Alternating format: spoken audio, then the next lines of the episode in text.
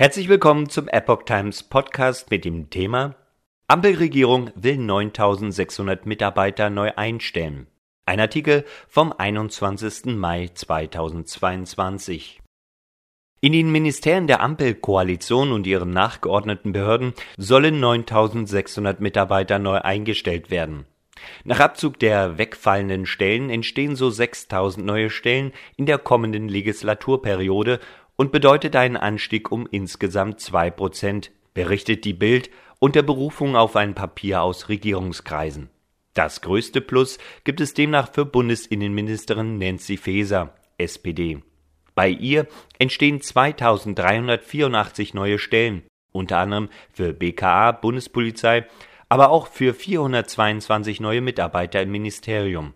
Dieser Stellenzuwachs erfolgt, obwohl das Bauressort aus dem Innenministerium ausgegliedert und wieder eigenständig wird. Neues Personal wird auch im Ressort von Bundesfinanzminister Christian Lindner 1714 neue Stellen und bei Bundesverteidigungsministerin Christine Lamprecht 1700 neu neue Stellen eingestellt.